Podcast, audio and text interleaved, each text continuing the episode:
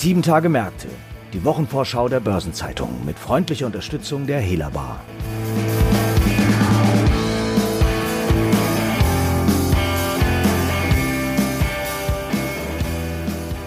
Liebe Zuhörerinnen und Zuhörer, herzlich willkommen zu einer neuen Folge von Sieben Tage Märkte.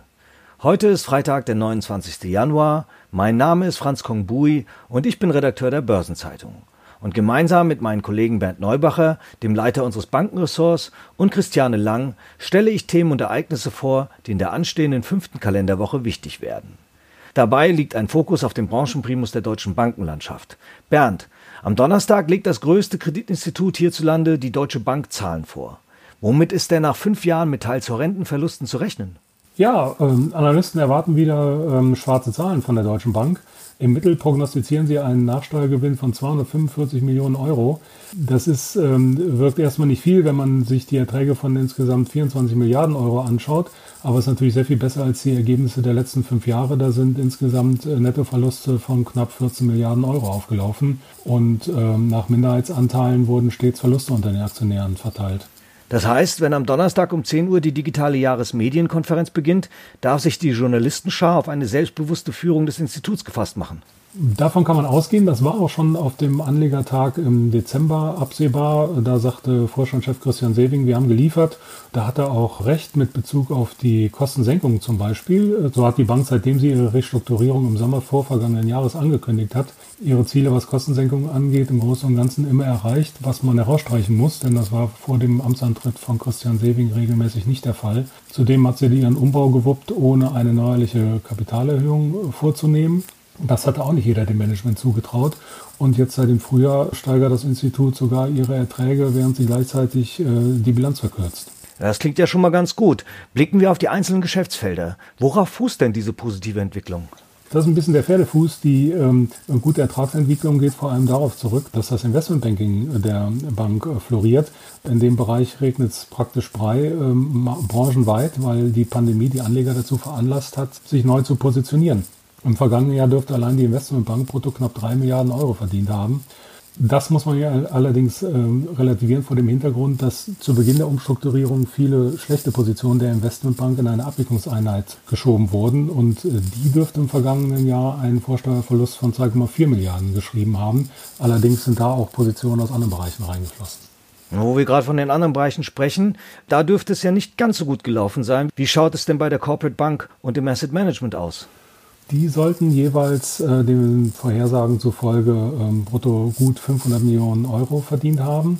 Äh, das Asset Management floriert in der Pandemie, nicht ganz so stark wie das Investmentbanking, aber ähm, es profitiert von den Marktverwerfungen und dem Einstieg von Kleinanlegern zunehmend ins äh, Wertpapiergeschäft. Allerdings kommt der Gewinn der Vortochter DWS nicht mehr vollständig bei der Deutschen Bank an, weil der Konzern ja die DWS an die Börse gebracht hat.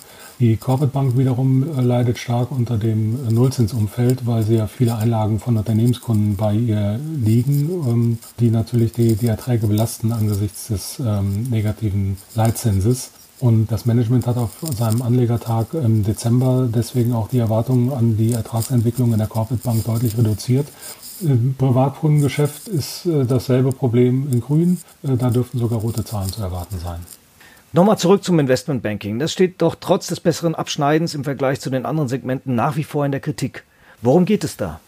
Einerseits muss die Bank natürlich froh sein um jeden Euro, den sie verdient. Sie hat sich ja vorgenommen, äh, für das Jahr 2022, das ist ja schon nächstes Jahr, eine ähm, Eigenkapitalrendite von 8% auszuweisen. Jetzt im vergangenen Jahr dürfte ein Minus von 1,2% äh, zusammengekommen sein. Andererseits bringt natürlich das Investmentbanking, wenn es so im Konzern an Gewicht äh, gewinnt, eine strategische Unwucht mit sich. Weil eigentlich wollte sich ja der Konzern als Unternehmerbank aufstellen und ähm, mit der Ankündigung, den Großteil seiner Erträge in stabilen Geschäftsfeldern, wie zum Beispiel ähm, Unternehmenskundengeschäft, Privatkundengeschäft und Asset Management zu verdienen. Und je länger diese Jüng äh, Entwicklung, wie sie jüngst zu beobachten ist, anhält, umso weiter entfernt sich die Bank natürlich von diesem Ziel. Äh, zum Zweiten bringt die Investmentbank äh, immer auch Reputationsrisiken mit sich. Jetzt erst zu Wochenbeginn ist eine interne Untersuchung bekannt geworden, wo die Bank eben dem Verdacht nachgeht, dass Mitarbeiter Unternehmenskunden Produkte verkauft haben, für die sie gar nicht geeignet waren. Also die Risiken der Produkte waren höher als die Unternehmenskunden, die es eigentlich hätten überschauen können nach ihrer Einteilung gemäß der Finanzmarktrichtlinie MIFID. Und zum Dritten führt der Boom der Investmentbank natürlich äh, dazu, dass die Bonusdiskussion ähm, heftiger denn je geführt wird, äh, weil wenn die ähm, Händler und Kapitalmarktleute so gut verdienen, äh, dann wollen sie natürlich auch an den Gewinnen beteiligt werden. Jetzt hatte die Bank letztes Jahr trotz eines Milliardenverlusts 1,9 Milliarden Euro an Boni gezahlt.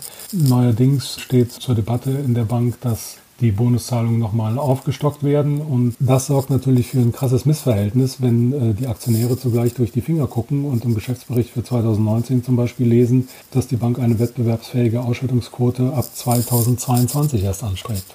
Ja, also bei der Deutschen Bank ist für jede Menge Gesprächsstoff am Donnerstag gesorgt. Vielen Dank, Bernd, für diesen Überblick über die Gemengelage dort. Vielen Dank, gerne. In der fünften Kalenderwoche gibt es überdies noch einige weitere spannende Termine und Ereignisse, die meine Kollegin Christiane Lang und ich gemeinsam vorstellen. Christiane, was hast du in den Fokus genommen? Hallo Franz. Am Dienstag legt die KfW ihre Zahlen für das abgelaufene Jahr vor. 2020 war für die Förderbank das absolute Rekordjahr. Schon nach drei Quartalen hatte sie den bisherigen Rekord aus dem Jahr 2007, als die Finanzkrise ausgebrochen war, weit hinter sich gelassen. Damals hatte sie für das gesamte Jahr 87 Milliarden Euro Mittel zugesagt. 2020 waren es schon im September weit mehr, nämlich 109 Milliarden Euro. Das heißt, die Corona-Hilfen übertreffen die Hilfen in der Finanzkrise um Längen. Absolut. Neben dem regulären Fördergeschäft spielt die KfW bei den Hilfsprogrammen des Bundes ja immer eine Hauptrolle und Corona hat alles bisher Dagewesene bei weitem in den Schatten gestellt. Als die Krise im März losging, hatte die Bank innerhalb weniger Tage im Auftrag des Bundes ein neues Hilfsprogramm für Unternehmen aufgesetzt und wurde dann mit einer Flut von Anträgen geradezu überschwemmt. Im April und Mai waren das pro Woche rund 6000 Kreditanträge von Firmen und zeitweise hat sich das Antragsvolumen täglich um etwa eine Milliarde Euro erhöht. Das hat sich im Sommer aber wieder etwas beruhigt und auch die zweite Corona-Welle hat die Förderanträge nicht nochmal so hoch getrieben. Und wenn die Pandemie zum Sommer hin hoffentlich wieder abflaut, könnte das Programm zur Jahresmitte auslaufen. Es sind bisher sowieso deutlich weniger Mittel von den Unternehmen abgerufen worden, als zugesagt wurden. Die KfW wurde letztlich also doch weniger gebraucht als gedacht. Und woran lag das? Also große Unternehmen haben dann teilweise tatsächlich einfach weniger Mittel benötigt als erwartet oder sie haben sich vielfach verstärkt Geld von privaten Investoren am Kapitalmarkt besorgt. Und kleinere Firmen haben in der zweiten Welle oft auf staatliche Zuschüsse zurückgegriffen, die attraktiver sind als Darlehen. Der Bund hatte ja im November Unterstützung zum Beispiel für die Gastronomie oder das Hotelgewerbe zugesagt. Wenn das Corona-Hilfsprogramm irgendwann dieses Jahr ausläuft, kehrt also wieder Normalität bei der KfW ein? Ja, es wird sicher wieder normaler. Allerdings ist die KfW schon längst wieder an anderer Stelle gefragt. So wird gefordert, dass sie auch in anderen Segmenten wie der Elektromobilität oder der künstlichen Intelligenz mit günstigen Darlehen im großen Stil eine Finanzierung anschieben soll. Das heißt, auch nach Corona bleibt für die KfW genug zu tun. Vielleicht noch zum Schluss. Es steht ja auch die Nachfolgeregelung von Vorstandschef Günter Bräunig im Raum. Wie ist denn da der Stand? Bräunig wird voraussichtlich zur Jahresmitte in den Ruhestand gehen und es sind auch schon Namen gefallen. Und zwar die von Finanzstaatssekretär Jörg Cookies und KfW-Inlandschefin Ingrid Hengster. Aber darüber wird in Berlin noch gestritten, das ist also noch offen. In der kommenden Woche legen zwei große Ölkonzerne ihre Geschäftszahlen für 2020 vor. Am Dienstag kommt BP, am Donnerstag dann Royal Dutch Shell. Anleger werden dabei auf Hinweise achten, wie die beiden Unternehmen den steigenden Preis für das schwarze Gold in klingende Münze umsetzen wollen. Der Ölpreis ist ja eine Art Gradmesser der gesamtwirtschaftlichen Entwicklung und mit dem Corona-Impfstoff und der damit verbundenen Hoffnung auf wieder steigende Wirtschaftsaktivitäten hat der Ölpreis bereits wieder ein Comeback gefeiert. Wo liegen denn die Prognosen für den Ölpreis? Der Internationale Währungsfonds sieht den Ölpreis im laufenden Jahr im Schnitt bei 50 Dollar pro Barrel. Das wäre ein Fünftel mehr als im vergangenen Jahr, aber immer noch deutlich unter dem Vorkrisenniveau. Infolge des Ölpreisanstiegs hoffen die Aktionäre auch wieder auf mehr Dividende. Schließlich haben sie diese Aktien in der Vergangenheit mit Blick auf ihre hohen Ausschüttungen gekauft. Sind diese Hoffnungen denn begründet? Beide Unternehmen hatten ja im vergangenen Jahr wegen Corona und des Preiskriegs am Ölmarkt die Dividenden drastisch gekürzt. BP hat im August erstmals seit zehn Jahren die Dividende zurückgenommen und zwar gleich um die Hälfte. Und noch heftiger war es bei Shell, die im April einen Schnitt um sogar zwei Drittel vorgenommen hatten, was übrigens die erste Dividendenkürzung seit Kriegsende, also seit 75 Jahren war. Das hat natürlich entsprechend auf die Aktienkurse gedrückt. Das stimmt. Die heftigen Dividendenkürzungen haben schockiert, aber die Hoffnung auf höhere Dividenden sind begründet. Inzwischen haben einige Maßnahmen zur Krisenbewältigung gegriffen. Shell zum Beispiel hat im September mitgeteilt, dass jährlich bis zu 2,5 Milliarden Dollar eingespart werden sollen. Das will man allerdings auch durch den Abbau von 9000 Stellen erreichen. Außerdem spielt der Ölpreis auch wieder mit. Shell hat denn auch im Herbst die Quartalsdividende wieder leicht angehoben. Und das wurde als Signal verstanden, dass das Schlimmste überstanden ist. Wenn man mal in die Zukunft schaut, wird es ja vor allem darauf ankommen, wie erfolgreich die großen Konzerne die Themen Energiewende und Nachhaltigkeit angehen. BP beispielsweise plant ja den Umbau zu einem umweltfreundlicheren Unternehmen und will die Investitionen in die kohlenstoffarme Energiegewinnung deutlich steigern. Wie sieht es denn da weiter aus? Na, da bewegt sich auch einiges. Shell zum Beispiel hat zuletzt Ubitricity gekauft. Das ist der Betreiber des größten britischen Netzes von Ladestationen für Elektrofahrzeuge. Zweitgrößter Betreiber ist da übrigens BP Pulse. Dazu muss man aber wissen, dass in Großbritannien viel am Straßenrand geparkt wird, sowohl in Wohnvierteln als auch in Gewerbegebieten. Entsprechend groß wird künftig die Nachfrage nach Ladestationen sein. In der kommenden Woche stehen auch die Pharmakonzerne im Rampenlicht. Am Dienstag startet ein ganzer Reigen in die Berichtssaison. Das reicht von Amgen über Pfizer, über Biogen, GlaxoSmithKline, Novo Nordisk, Bristol Myers, Merck Co., Roche bis hin zu Sanofi. Die Pharmabranche steht in Zeiten der Pandemie natürlich besonders im Fokus. Wobei es der breiten Öffentlichkeit weniger um hohe Erträge als um positive Forschungsergebnisse bei Impfstoffen und Medikamenten gegen Covid-19 geht. Aber da konnten ja nicht alle punkten.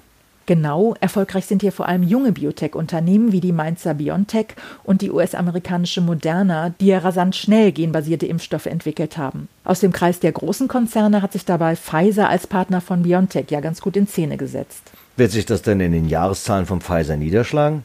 Nein, wohl eher nicht, denn die Pandemie bremst das Geschäft der traditionellen Arzneimittelhersteller ziemlich aus. Sie alle haben damit zu kämpfen, dass planbare medizinische Behandlungen in Krankenhäusern aufgeschoben werden und dass Menschen Arztbesuche aus Angst vor Ansteckung vermeiden. GlaxoSmithKline, die im traditionellen Impfgeschäft stark ist, leidet zum Beispiel darunter, dass auch Routineimpfungen aufgeschoben werden. Außerdem verzögert sich die gemeinsam mit Sanofi gestartete Entwicklung eines Corona-Impfstoffs, weil die Tests bislang nicht die erhofften Resultate gebracht haben. Insgesamt muss man sich also auf verhaltene Prognosen der Branche für 2021 einstellen, zumal die Pandemie ja auch nicht von heute auf morgen beendet sein wird. Also keine besonders guten Aussichten zumindest schwierige Aussichten. Aber die Arzneimittelhersteller haben im Lockdown ihre Anstrengungen zum Portfolioumbau fortgesetzt und ihre Forschungspipelines mit Akquisitionen gestärkt. So hat Bristol Myers Squibb zum Beispiel, die am Donnerstag Jahreszahlen vorlegt, im letzten Jahr für 13 Milliarden Dollar Myocardia gekauft, die auf Herz-Kreislauf-Erkrankungen spezialisiert ist. Und Pfizer hat schon vor Jahren den Umbau eingeleitet, um sich auf innovative Medikamente zu konzentrieren. Das Geschäft mit rezeptfreien Gesundheitsprodukten haben sie mit GlaxoSmithKline zusammengelegt und die Generika-Aktivitäten wurden zuletzt jüngst über einen Spin-off mit dem Geschäft der niederländischen Mylan fusioniert. Darüber hinaus stehen noch weitere erwähnenswerte Termine und Ereignisse in den kommenden sieben Tagen an. Der Montag lässt es noch gemächlich angehen, was Unternehmenszahlen angeht. Da stehen lediglich Ryanair und Siemens Healthineers an. Doch der Dienstag hat es schon in sich, denn da folgen die Google-Mutter Alphabet, ConocoPhillips, ExxonMobil, Ferrari, Harley-Davidson, Siemens Energy oder auch UPS. Am Mittwoch geht es fröhlich weiter mit Zahlen oder Details dazu von unter anderem Banco Santander, eBay, PayPal, Qualcomm, Siemens, Spotify, Vodafone und Volvo. Der Zahlenreigen geht am Donnerstag weiter, beispielsweise mit ABB, der BT Group, Ford, Infineon, Nokia, Swisscom und Unilever. Außerdem findet das Online-Symposium der Sparkassen und Genossenschaftsbanken zum Thema Perspektiven nach Corona statt. Zum Abschluss der Arbeitswoche legen unter anderem Aurubis, BNP Paribas, Carlsberg, Intesa San Paolo, Linde und Talangs Zahlen vor. Unterdessen veranstaltet SMA Solar einen Kapitalmarkttag und ThyssenKrupp hält eine Online-Hauptversammlung ab. Zudem werden wieder wichtige Konjunkturindikatoren in der kommenden Woche veröffentlicht. Eine Übersicht hierzu sowie zu Unternehmensterminen und anderen Ereignissen finden Sie heute im Finanzmarktkalender auf Seite 2 der Börsenzeitung und unter börsen-zeitung.de/fmk. Ein paar runde Geburtstage gibt es in der kommenden Woche auch noch zu feiern. Der Vorsitzende der Geschäftsleitung der Frankfurter Bankgesellschaft Gruppe, Holger May, wird 60 Jahre alt.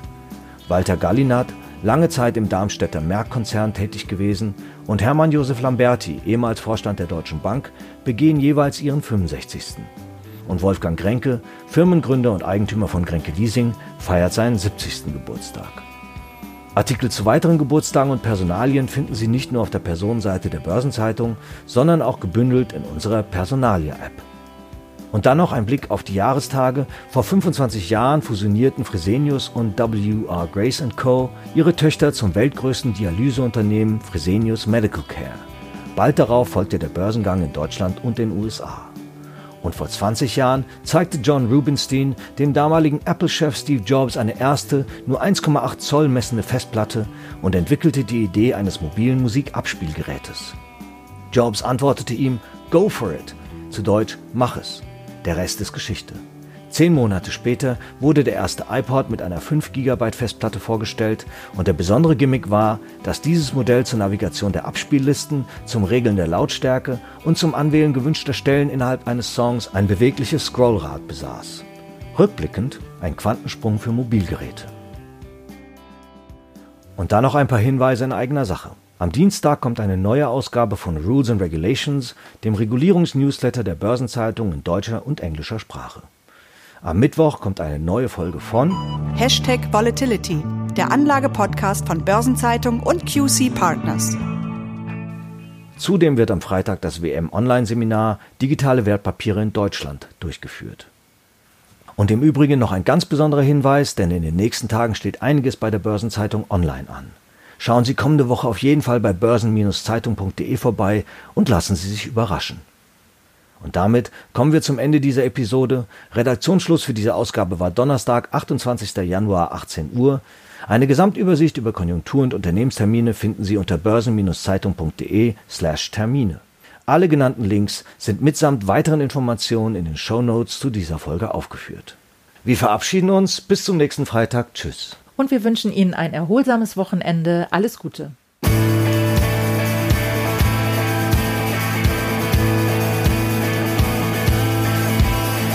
Das war Sieben Tage Märkte, die Wochenvorschau der Börsenzeitung mit freundlicher Unterstützung der Hela Bar.